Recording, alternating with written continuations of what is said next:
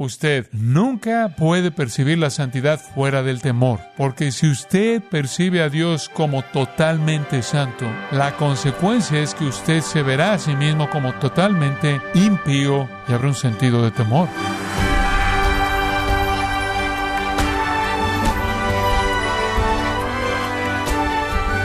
Qué alegría que nos acompañe en este su programa, gracias a vosotros, con el pastor John MacArthur. Si tuviera que examinar qué es lo que usted adora más en su vida, tendría que preguntarse primero en qué o en quién ocupa la mayor parte de su tiempo, el dinero y el esfuerzo. Pero, ¿qué sucede si Dios no tiene la prioridad en su vida? Bueno, el día de hoy el pastor John MacArthur, en la voz del pastor Luis Contreras, nos enseñará cómo hacer de Dios su prioridad principal en la serie adoración verdadera en gracia a vosotros. Usted nunca puede percibir la santidad fuera del temor. Porque si usted percibe a Dios como totalmente santo, la consecuencia es que usted se verá a sí mismo como totalmente impío y habrá un sentido de temor. Porque un Dios santo tiene un derecho a una reacción santa en contra de una creación no santa, de tal manera que el espíritu verdadero de la adoración es un sentido abrumador de impiedad en la presencia de un Dios santo.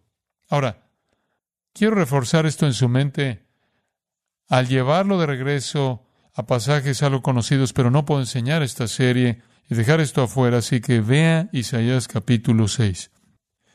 El concepto de adorar a Dios con santidad y temor es lo que estamos buscando. No es solo el Antiguo Testamento. Hebreos 12, 28 dice, adoren a Dios de manera agradable, con reverencia y temor piadoso, porque nuestro Dios es fuego consumidor. Entonces, también está en el Nuevo Testamento. Pero en Isaías 6, Isaías va a adorar al Señor. Y él entra al templo, el rey Usías ha muerto después de 52 años en el trono, es alrededor del 740 antes de Cristo, apenas unos cuantos años antes de que el reino del norte vaya a la cautividad, como un juicio por su pecado. Él ve la destrucción de su pueblo y percibe el problema en su nación y él corre a la presencia de Dios para adorar. Y él tiene una visión de Dios en el versículo 1 en la que Dios es levantado majestuosamente, rodeado por serafines, quienes son los guardianes de la santidad de Dios.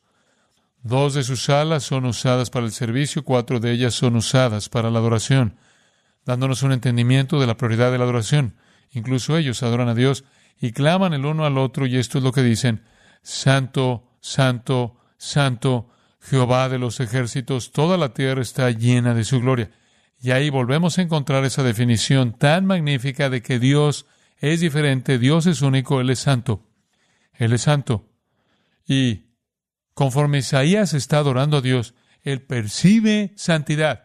Y esa es la perspectiva correcta, de que Dios tiene una santidad que causa que él reaccione contra el pecado. ¿Y cuál es la respuesta de Isaías? Versículo 5. Entonces dije, ay de mí, me estoy desintegrando, me estoy deshaciendo, me estoy haciendo pedazos. Y la palabra ay significa maldición. Él está abrumado por su pecaminosidad, él es un hombre con una boca sucia y habita en medio de un pueblo con bocas sucias. Lo único que él puede ver es su pecado. Y él tiene la mejor boca de todos ellos, pero él no puede ver ninguna bondad en sí mismo en comparación con Dios. Y la razón por la que es tan fuerte es el final del versículo 5, porque él ha visto al Rey Jehová de los ejércitos. Ahora usted quizás no tenga una visión como esta, ni yo tampoco. No obstante, la lección es verdad que cuando entramos en la presencia de Dios y verdaderamente vemos a Dios, lo vemos como santo, santo, santo. Y entonces enfrentamos un sentido de nuestra ausencia de santidad total. Si usted nunca ha adorado a Dios con un espíritu contrito y humillado, entonces usted realmente nunca ha adorado a Dios. Porque esa es la respuesta correcta al entrar en la presencia del Dios Santo. La santidad inspira temor. Él tuvo miedo. ¿Por qué tuvo miedo? Porque él sabía que el Dios santo tenía todo derecho de reaccionar contra un pecador no santo. Él sabía que Dios tenía todo el derecho de juzgarlo. Él tenía todo el derecho de quitarle la vida ahí en el momento. Y me imagino que mi corazón está preocupado porque hay mucha ligereza al entrar a la presencia de Dios en nuestra sociedad en la actualidad. Dios se ha vuelto tan casual en nuestra mente. Dios se ha vuelto tan, tan humano, tan amiguito, amiguito, que no entendemos la perspectiva completa de la santidad total de Dios, que Él es un fuego consumidor, que Él tiene una indignación santa en contra del pecado. Y si corremos a la ligera para entrar en su presencia con vidas descuidadas y no atendidas por el arrepentimiento y la confesión y la limpieza del espíritu, entonces somos vulnerables a esa reacción santa. Es solo por su gracia que respiramos una vez más, ¿no es cierto? Porque Él tiene toda razón de quitarnos la vida, porque la paga del pecado es muerte. Y entonces Isaías tiene la única reacción que un adorador verdadero podría jamás tener ante la adoración verdadera. Y eso es humildad, quebrantamiento en contrición. Él se ve a sí mismo como un pecador. Y en medio de su arrepentimiento y en medio de su confesión, eh, un ángel viene con un carbón para limpiarlo y Dios dice, tú eres el que voy a mandar en tu lugar. Y hay una, y hay una comunión maravillosa, hay una camaradería maravillosa, hay una comunión maravillosa entre Dios y el adorador verdadero a través de la confesión de pecado y la limpieza de sus labios. Entonces, ese realmente es el espíritu de la adoración verdadera. Usted ve la santidad de Dios y usted está abrumado por su propia ausencia de santidad. Ahora observe conmigo por un momento un pasaje que creo que en cierta manera se ha perdido entre muchos. Segundo de Timoteo 2.22, Pablo le está escribiendo a Timoteo y claro, él lo está instruyendo acerca de ser un hombre piadoso, un siervo fiel del Señor Jesucristo. Y él le dice todas las cosas que son necesarias para guardar su vida, para la utilidad, y le habla acerca de ser un instrumento para honra, santificado, útil para el Señor, preparado para toda buena obra, en el versículo 21, 2 de Timoteo 2, 21, y después en 2 de Timoteo 2, 22, él dice, huye de las pasiones juveniles y sigue la justicia, la fe, el amor, la paz. Y después esta declaración, con los que de corazón limpio invocan al Señor. Allí hay un principio maravilloso acerca de la adoración verdadera. Es invocar al Señor a partir de un corazón puro. Y no es que nuestro corazón es puro por nuestro propio diseño o por nuestra propia capacidad, es que nuestro corazón es puro en la confesión y el arrepentimiento que Isaías experimentó al enfrentar a un Dios santo. Entonces, un adorador verdadero está primordialmente consciente de su ausencia de santidad. Simplemente voy a recordarle, cuando el pueblo de Dios se encontraba con Dios, había una reacción aterradora. Se sentían con miedo, se sentían intimidados, sentían que su vida estaba en peligro porque sabían que eran pecadores en la presencia de un Dios santo. Y Job, que pensaba que conocía a Dios, que probablemente pensó que adoraba a Dios como Dios quería que fuera adorado, cuando él había atravesado por ese peregrinaje sorprendente y salió al final y realmente vio a Dios como el Señor Santo soberano del universo, dijo ahora, te veo con mis ojos y me arrepiento en polvo y cenizas. De nuevo abrumado con pecaminosidad. Manoa, el padre de Sansón, en el capítulo 13 de Jueces, versículo 22, clama, ciertamente moriremos, porque él había visto la santidad de Dios. Estuvo Habacuc, quien cuando realmente estaba discerniendo la presencia de Dios, comenzó a sacudirse de tal manera que sus piernas se golpeaban una contra la otra y estaba el remanente restaurado, quien, cuando oyó la palabra de Dios hablada por Ageo, se llenó de terror en sus corazones. Acompáñame para tan solo otra ilustración en el noveno capítulo de Esdras, y Esdras viene ante el Señor y usted ve el espíritu de un corazón quebrantado, contrito, el cual es el espíritu de un adorador verdadero.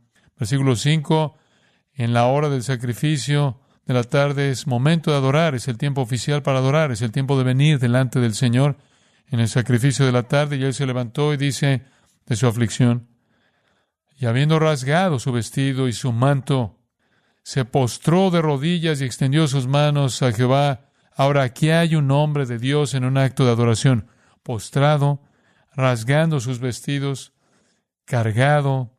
Y aquí está la actitud de su adoración. Y dije, Dios mío, confuso y avergonzado estoy para levantar, oh Dios, mi rostro a ti. Eso nos recuerda, ¿no es cierto?, al publicano que se golpeaba el pecho y no quería levantar sus ojos al cielo. Porque nuestras iniquidades se han multiplicado sobre nuestra cabeza y nuestros delitos han crecido hasta el cielo. Sabemos que eso te alcanza a ti. Sabemos que tú sabes que somos pecaminosos. Y él sigue para describir su pecado.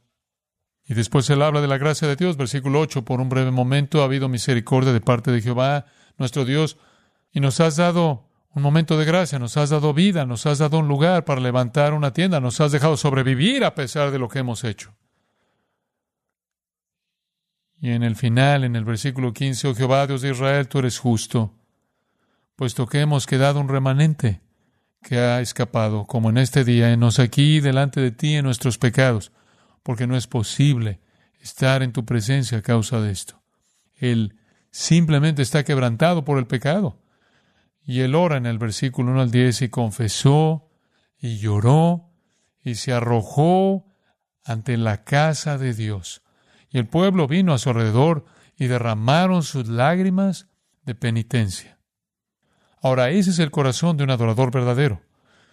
Venir a la presencia de Dios con miedo, venir a la presencia de Dios sabiendo que Dios tiene un derecho de quitarle su vida, incluso si usted ha sido su hijo, incluso si usted ha sido redimido por la sangre de Jesucristo, hay un sentido en el que Dios todavía tiene el derecho de castigar el pecado. Y él dice en el Nuevo Testamento, aquellos que son de él, todo hijo, él azota y disciplina. Cuando nuestro Señor caminó sobre la tierra, la gente tenía miedo de él. Siempre pienso en los discípulos que estaban aterrados cuando supieron que Él era Dios. En su barca usted sabe que Él calmó la tormenta en Marcos 4 y dice que estaban excesivamente aterrados.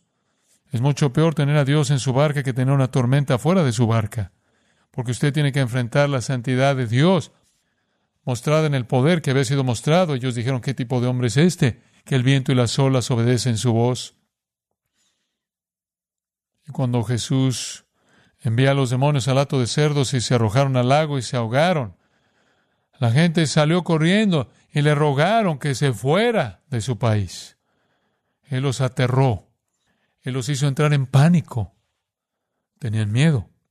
Y Pedro, cuando en Lucas 5 estaba pescando y no podía pescar nada, el Señor dijo, ahora deja caer su, deja caer tu red y estarán y estaban ahí. Y lo hizo y todos estaban ahí. Pedro vio al Señor y dijo, apártate de mí, porque soy un hombre pecador. Lo único que podía ver era su propia pecaminosidad cuando fue confrontado con la realidad de un Dios santo.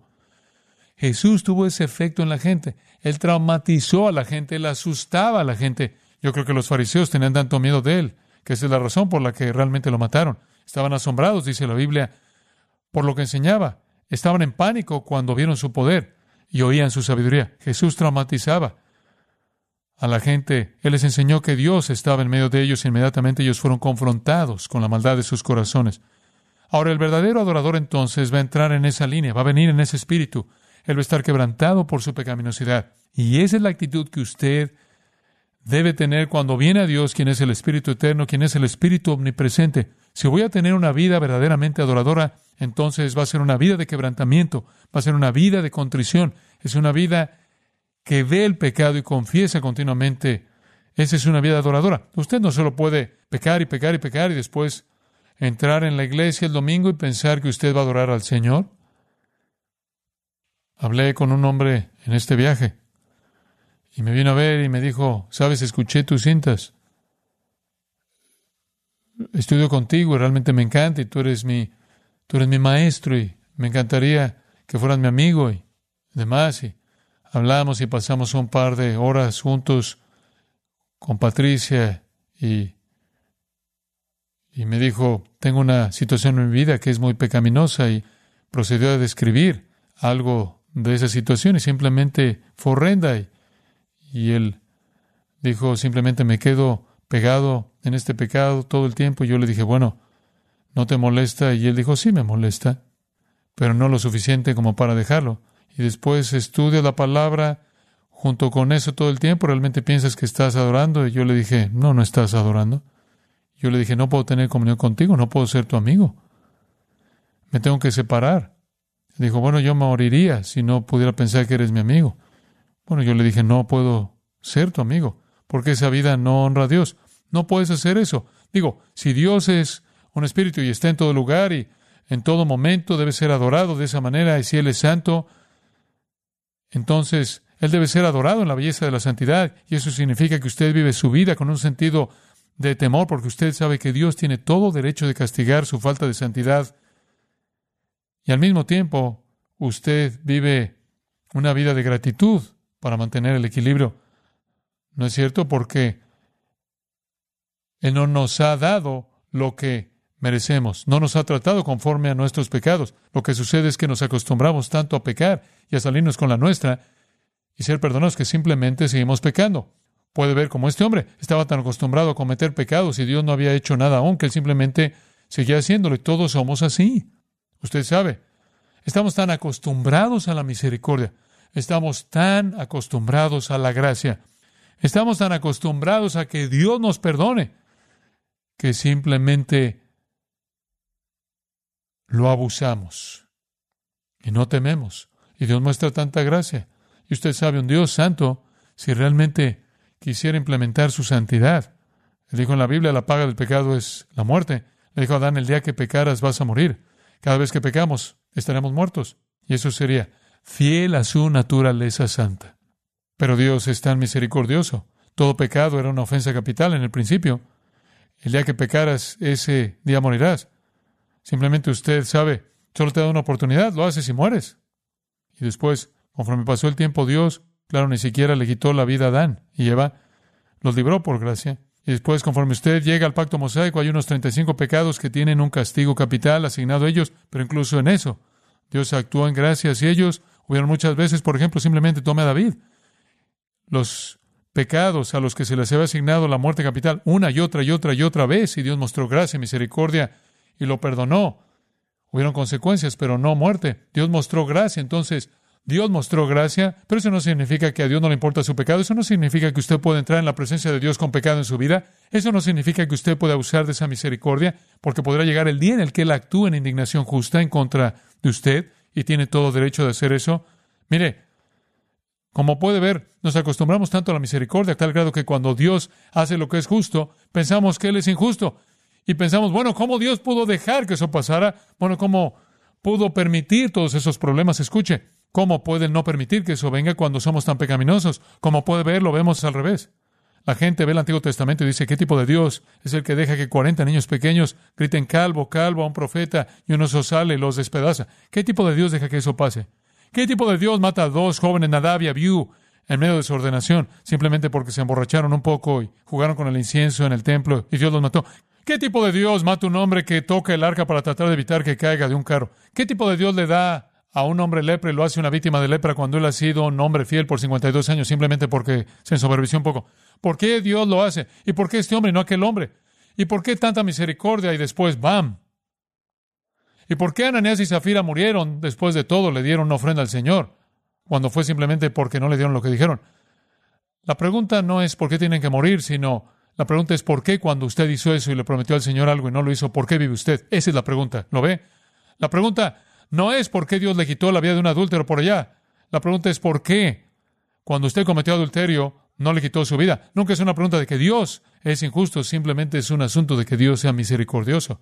Y unas veces cuando Él hace lo que es justo y lo hace, como una ilustración, como puede ver, Dios hace eso en algún punto, y eso es lo que 1 Corintios 10 dice, estas cosas han pasado como ejemplos para nosotros, y conforme usted ve la escritura y usted ve los momentos cuando Dios actuó de una manera santa en contra de la falta de santidad, eso es para mostrarle que Dios va a hacer eso. Y la pregunta no es cómo puede ser Dios injusto, la pregunta es cómo Dios puede ser misericordioso cuando su santidad es violada. Ese es el punto. La gente dice, ¿no es terrible? En Corinto algunas personas, de hecho, murieron porque vinieron a la mesa del Señor en pecado. Ese no es el punto. ¿Cómo es posible que estamos vivos y hemos venido así tantas veces? Simplemente la gracia de Dios. es solo gracia. La gente dice, ¿cómo puede convertir a la esposa de Lot en un pilar de sal? Esa no es la pregunta. La pregunta no es, ¿por qué no nos convierte a nosotros en pilares de sal cuando hemos actuado de la misma manera como ella lo ha hecho y codiciado las cosas de la carne? ¿Cómo es que pudiera él tragar a Coré y a Datán y Abiram en el suelo por ser desobedientes? No, esa no es la pregunta. ¿Cómo es que no nos trague a nosotros cuando somos desobedientes? Como puede ver, usted tiene que ver las cosas del lado de la santidad de Dios. Y eso es tan importante. Dios muestra gracia, pero Él es santo. Y no deje que su gracia distorsione su santidad.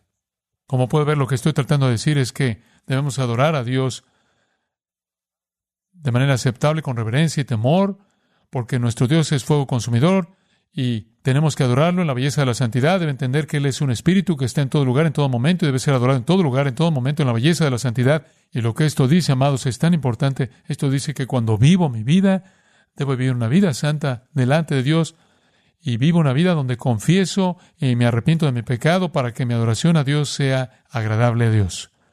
Y no quiero entrar corriendo en su presencia en un acto de adoración por una ausencia de santidad, no sea que reciba lo que yo merezco de manera justa de su mano. Y entonces, mientras que estamos agradecidos por su gracia y entendemos su amor, de alguna manera hemos perdido de vista su santidad. Y ese es el corazón de nuestra adoración.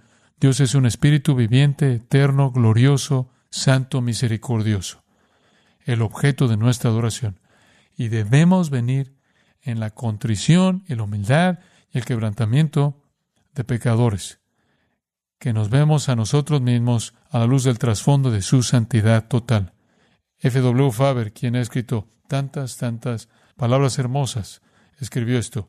Escuche con cuidado. Es un himno de alabanza. Mi Dios, cuán maravilloso eres tú, tu majestad, cuán brillante, cuán hermoso tu propiciatorio en las profundidades de la luz ardiente. Cuán aterradores son tus años eternos, Señor eterno, por espíritus postrados día y noche incesantemente adorando. Cuán maravilloso, cuán hermoso debe ser la vista de ti, tu sabiduría eterna, tu poder sin fin y pureza terrible. Escucha esto. Y cuánto te temo, Dios viviente, con el temor de lo más profundo y más tierno, y te adoro con corazón tembloroso y lágrimas penitenciales. Sin embargo, te puedo amar también, oh Señor Todopoderoso, como eres tú, porque tú te has inclinado para pedirme el amor de todo mi corazón. Ningún padre terrenal ama como tú, ninguna madre es tan tierna, soporta y sobrelleva como tú lo has hecho conmigo, tú, hijo pecaminoso. Inclinémonos en oración. Señor nuestro, el Dios que es espíritu, que no está confinado a templos hechos por manos, que no está limitado por las imágenes de los hombres el Dios que es infinito, eterno, que está en todo lugar, en todo momento. Y hemos venido a adorar al Dios quien es santo, quien solo puede ser adorado en la belleza de la santidad, en la reverencia y el temor piadoso que un pecador debe tener quien entra en una presencia tan santa. Y entonces, Señor Dios, que veamos como los hombres de la antigüedad vieron tu santidad y como Isaías que clamemos, ay de mí, que estoy deshecho y que en esa confesión seamos tocados con el carbón del altar para nuestros labios, que sean limpiados y que seamos aceptables. Te agradecemos porque Jesucristo hecho la provisión para eso, que Él hecho posible el camino, que Él nos ha abierto acceso mediante el cual podemos entrar corriendo a tu presencia con denuedo, sin temor, sabiendo que estamos en el lugar de Cristo, un lugar de honor, de aceptación. Pero Señor, que nosotros también estemos conscientes de que conforme venimos a tu presencia en la sangre de Cristo, conforme venimos habiendo sido lavados de pies a cabeza recolectamos el polvo de la tierra y necesitamos esa preparación diaria de corazón, esa confesión diaria y limpieza que es tan elemental para una vida de adoración. Oramos también, Señor, por aquellos que pueden estar aquí, que no conocen a Jesucristo como Salvador, en cuyos no hay temor de Dios delante de sus ojos. El mundo impío no te adora. Y oramos porque el día de hoy tu espíritu rompa la pared de resistencia y abre el corazón como una flor ante el sol, que sale que Jesucristo venga y convierta a esa persona en un adorador verdadero. Y por aquellos que te aman, Señor, por aquellos que son tus hijos, que nuestra adoración sea aceptable, aquella de un corazón contrito y humillado, aquella en donde está la santidad hermosa, no que nosotros podemos ser santos, sino que nosotros en arrepentimiento somos hechos así mediante la limpieza de Cristo. Te agradecemos porque nos has dado la santidad posicional, nos has dado la realidad de la santidad en Cristo.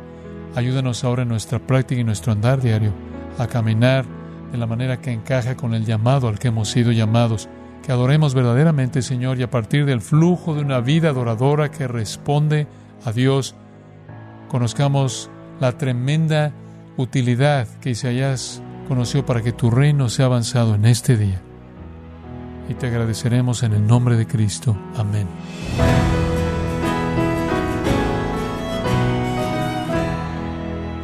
Ha sido el pastor John MacArthur enseñándonos que la adoración a Dios es fundamental en la vida de todo creyente. Nos encontramos en la serie Adoración Verdadera, aquí en Gracia a Vosotros. Grace Community Church ha organizado la conferencia Expositores 2023 en español el viernes 15 y sábado 16 de septiembre. Predicarán John MacArthur, Sugel Michelén, Luis Contreras, Josías Grauman y David Barceló con el tema Admirando la Gloria de Dios, inscripciones de expositores 2023 el 15 y 16 de septiembre, visite conferenciaexpositores.org. Repito, conferenciaexpositores.org. Si tiene alguna pregunta o desea conocer más de nuestro ministerio, como son todos los libros del pastor John MacArthur en español o los sermones en CD que también usted puede adquirir, escríbanos y por favor mencione la estación de radio por medio de la cual usted nos escucha en gracia a vosotros.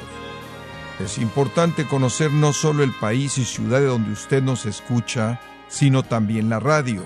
Para quienes contactan nuestro ministerio por primera vez, pueden solicitar una copia del mensaje de promoción sin costo alguno, un mensaje por oyente únicamente.